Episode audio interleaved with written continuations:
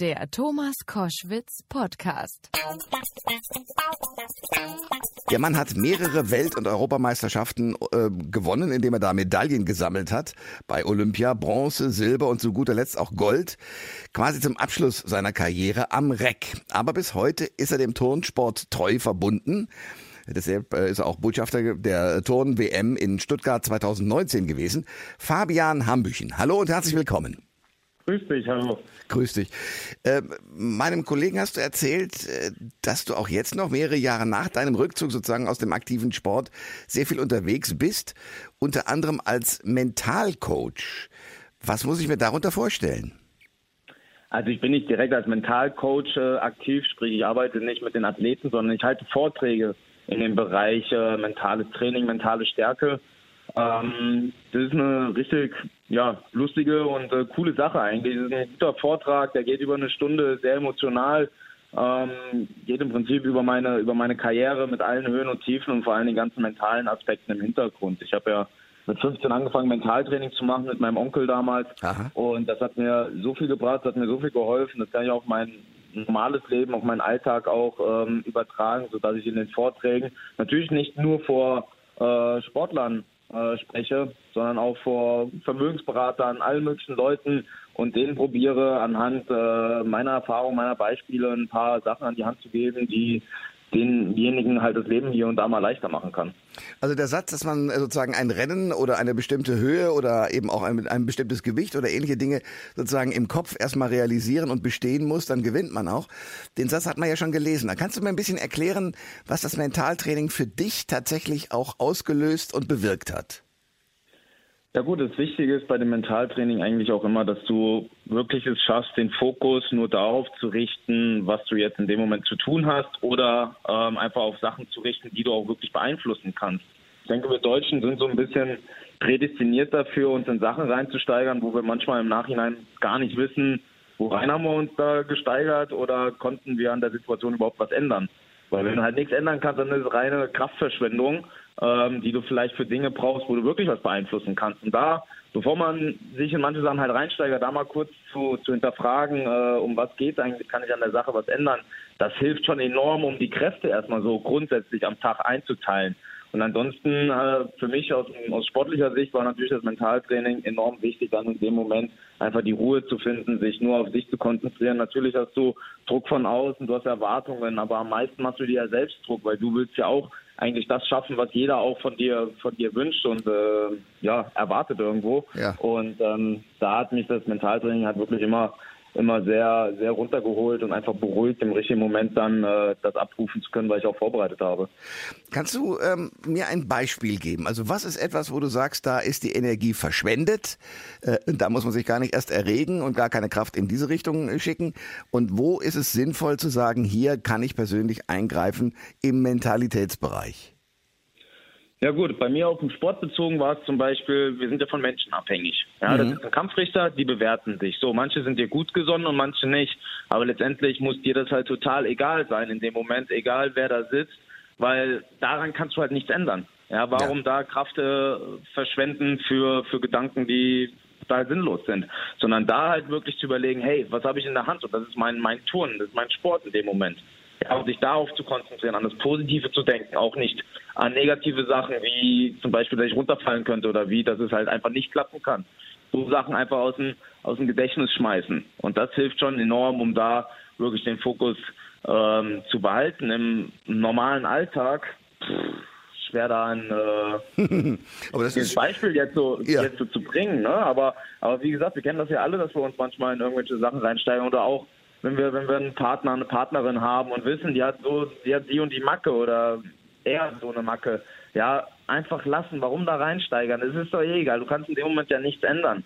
Ja, spar, spar dir einfach die Kraft dann für, für Momente, die du wirklich handfest äh, greifen kannst. Ja, und wie gesagt, mir fällt jetzt auch auf Anhieb gerade kein ähm, passendes Beispiel ein, aber, aber ich, ich, denke, jeder, ja. jeder kennt. Ja, ja. Und, Ja, ja, ja. Ich überlege immer die ganze Zeit, wenn ich ähm, beispielsweise bei Sendungen, ich stehe morgens meistens sehr früh auf, um auch eine Frühsendung zu machen, dann überlege ich mir auch halt, ja, das kannst du nicht ändern. Die Zeit äh, der Sendung ist genau dann, also keine Energie darauf verschwenden, dass man das vielleicht später machen sollte, sondern die Energie darauf verwenden, ja, dass die Sendung gut wird. Das ist der Punkt. Klares, einfaches Beispiel. Ja. ja, sehr gut.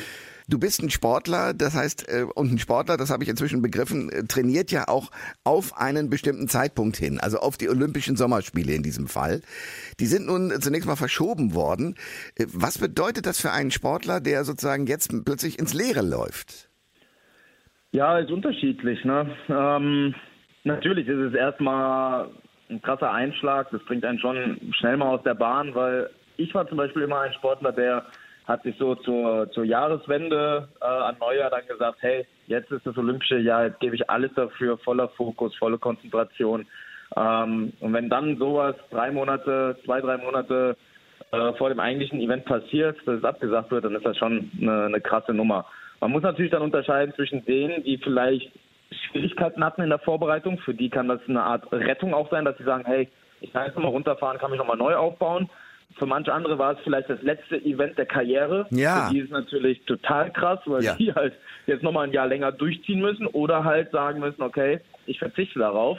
Ähm, oder halt wirklich die, auch jetzt die Top-Favoriten, die halt einfach in Topform schon waren, äh, für die es schon in die richtige Richtung jetzt ging. Ähm, für die ist das natürlich auch nochmal ein herber Rückschlag, aber ähm, Gesundheit ist für uns alle das A und O. Ja, ja absolut. Und da ja, bringt es nicht, äh, da auch wiederum jetzt drüber nachzudenken und zu grübeln, aber es ist natürlich wie gesagt, ein, ja, ein schwieriger Moment für jeden, für jeden Sportler, egal in welcher Situation. Man muss zusammenfassen, äh, dass die Profisportler ja tatsächlich auf einen Punkt, auf einen Zeitraum hin trainieren. Also ihr könnt alle nicht, egal in welcher Sportart, glaube ich, äh, eure, eure Top-Leistung sozusagen jederzeit abrufen. Ist das richtig? Ja, das ist, also ich kenne kein, keine Sportart, wo das funktioniert. Und auch keinen menschlichen Körper, wo das funktioniert, dass der 365 Tage im Jahr die gleiche Power zur Verfügung hat. Also das geht einfach nicht. Man, man, man nennt das im Sport halt auch Periodisierung, dass man wirklich seinen, seinen Jahresplan äh, den Wettkämpfen anpasst, auch von der Trainingsintensität und so weiter.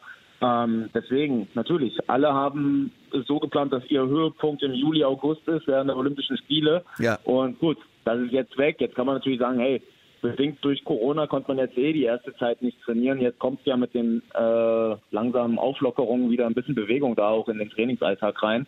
Aber trotzdem äh, konnte jeder halt ähm, jetzt erstmal die, die Zeit zur, zur Erholung, zum, zum Ausruhen, aber vor allem auch zur mentalen äh, Regeneration nutzen, weil wie gesagt, das äh, geht nicht spurlos an einem vorbei. Für dich ist ja eigentlich ganz schön, weil du bist jetzt äh, amtierender Olympiasieger am REC. Das heißt, du bleibst jetzt ein bisschen länger. Das ist auch ganz cool, oder? Ja, ich glaube, das gab es vorher auch noch nicht, dass jemand fünf Jahre lang äh, amtierender Olympiasieger geblieben ist. Aber ja. Ja, gut, ich wäre ja auch als Experte für Eurosport im Einsatz gewesen, ähm, dort in Tokio. Das heißt, mein Jahresplan hat sich auch geändert, aber ist ja nicht mehr so ähm, physisch bedingt, das ganze Thema, sodass es für mich jetzt äh, nicht so schlimm ist. Natürlich habe ich jetzt dann auch irgendwo so Leerlauf äh, im Sommer, plus jetzt gerade halt auch, ähm, hänge ich natürlich auch die ganze Zeit zu Hause und bin wenig unterwegs. Insofern äh, hat Corona bei mir auch ganz schön viel durcheinander gewirbelt. Sag mir eines, äh, was ja jetzt zu beobachten ist, wir haben gerade von der Verschiebung der Olympischen äh, Sommerspiele gesprochen. Wird das, wenn das sich alles wirklich lockert, wenn tatsächlich eines Tages auch dieses Coronavirus vielleicht tatsächlich bezwungen sein wird, wird das äh, die Sportveranstaltungen so wie Olympia verändern? Glaube ich ehrlich gesagt nicht. Also wenn Olympia stattfinden sollte nächstes Jahr, ist ja mal alles mit Fragezeichen ähm, betitelt, weil wir alle nicht wissen, wie lange geht das mit der Corona-Krise und äh, kriegt das die ganze Welt im Griff. Das darf man ja nicht vergessen. Es bringt ja, bringt ja nichts, wenn wir in Deutschland das im Griff haben, aber andere Kontinente, wie zum Beispiel auch Afrika, wo man bisher ja noch gar nicht so viel von gehört hat, mhm. wenn die das bis dahin nicht im Griff haben, dann kannst du die Olympische Spiele nicht stattfinden lassen. Du kannst ja nicht einfach sagen, ja okay, dann schließen wir ein Kontinent aus. Ich meine, klar, es gab 1980 und 84, wo einmal der Westen und einmal der Osten boykottiert haben. Das gab es ja. schon. Aber das ist ja jetzt mal eine andere ähm, Situation. Aber ich denke, wenn die Spiele stattfinden sollten, dann ähm, ja, sind das ganz normale Olympische Spiele. Ja. also es wird genauso ablaufen wie immer. Ähm, also Geister-Olympische Spiele zu machen, das kann ich mir nicht vorstellen, dass es, dass es sowas gibt. Das, also das wäre halt wirklich, äh, das wäre wirklich krass. Hm. Aber ähm, ja, wie gesagt, wenn die Großevents wieder stattfinden und äh, Publikum erlaubt ist und äh, die Sportler wieder voll im Wettkampfmodus sind, dann denkt in dem Moment keiner mehr an Corona. Du sagst schon Geisterspiele, damit kommen wir auf dieses Wochenende. Jetzt hat äh, ja wieder die, die, Bundesliga angefangen mit allen Schwierigkeiten und mit Kritikern rauf und runter. Und Kalu hat aus der Hertha BSC-Kabine äh, mal gezeigt, dass das eigentlich ganz schwierig ist mit den Abstand halten und so weiter und so weiter. Ähm, wenn du dir das anschaust, nehmen wir an, du wärst Fußballspieler. Würdest du dich da so ohne weiteres jetzt in die Spiele begeben? Also wie empfindest du diese Situation auch für die Kolleginnen und Kollegen des Sports im Fußball? Also vor leeren Rängen zu spielen, wenn ich mir vorstelle, dass das wie vor leeren Rängen zu turnen wäre, boah, ey, das wäre stinklangweilig. Ja. Ganz ehrlich. Also ich finde so ein bisschen das Publikum braucht man. Das, das, das gibt halt einfach den Flair, die Stimmung, ja. Und nirgendwo mehr als beim Fußball. Also da würde ich mir schon in der Hinsicht schwer tun. Ähm, klar, wir haben weiterhin Kontaktverbot oder Abstandsregelung. Das Ganze natürlich bei so einem Kontaktsport wie Fußball ja gar nicht einhalten. Ähm, wenn man das wirklich genau nimmt, ähm, dürftest du eigentlich gar nicht äh, spielen. Aber andererseits, ähm, man liebt seinen Sport. Ja, man liebt das, was man, was man da tagtäglich macht. Man hat, man hat den Hobby, äh, das Hobby zum Beruf gemacht. Ähm, deswegen, ich glaube, wenn mir jemand dann sagt, hey, du darfst jetzt wieder das machen, was du am liebsten machst, da würde ich direkt losschießen, ohne viel nachzudenken. Also insofern ähm, kann man jetzt aus rationaler Sicht das natürlich alles kritisch betrachten, aber aus, aus Sicht eines Sportlers oder mit einem Sportlerherz ist es ganz klar, dass da jeder Bock hat zu spielen und dass jeder endlich Gas geben will. Und natürlich wollen sie auch die Meisterschaft noch unter sich ausmachen. Das ist ja auch nochmal so ein Punkt. Ja, also insofern, ähm, ich freue mich, dass irgendwo ein Anfang gefunden wird, ja, bei aller Kritik, weil irgendwie müssen wir ja langsam auch wieder starten, auch den, den Sport aufrechtzuerhalten. Ähm, ja, hoffen wir einfach für alle, dass das vernünftig abläuft, dass da keine gesundheitlichen Schäden bei rumkommen und ähm, ja, es mit den Lockerungen halt weiter weitergeht.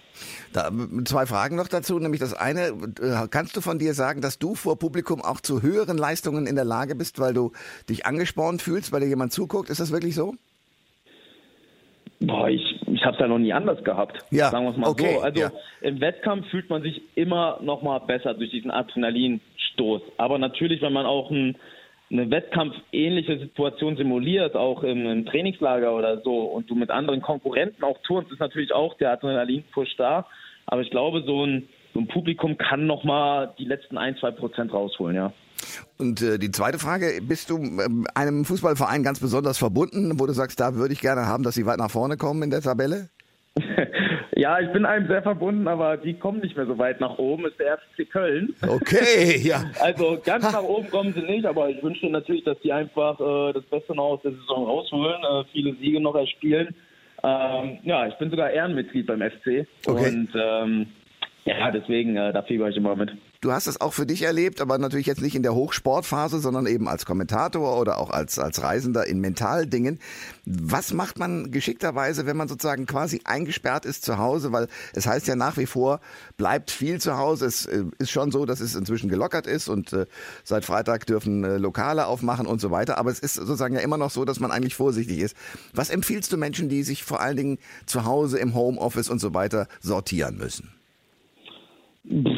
Ja gut, äh, aus sportlicher Sicht äh, ist es natürlich bei jedem unterschiedlich. Der eine hat äh, mehr Platz zu Hause, der andere weniger. Also sportlich kann man natürlich immer äh, Sachen finden, die man, die man zu Hause macht. Man muss ja nur einmal bei YouTube irgendwie Homeworkout eingeben oder sonst was. Ähm, da will ich auch gar nicht der große Ratgeber sein bei, bei so einer Geschichte, weil das muss jeder für sich so ein bisschen, bisschen herausfinden. Man muss sich halt, äh, wenn man zu Hause bleibt, halt ein bisschen mehr in den Hintern treten, als wenn man halt draußen ist und auch mit Arbeitskollegen zu tun hat und da ein bisschen auch durch die, ja, durch die sozialen Kontakte da gepusht und motiviert wird teilweise. Das ist, denke ich mal, so die Schwierigkeit zu Hause äh, alleine vor sich her zu arbeiten.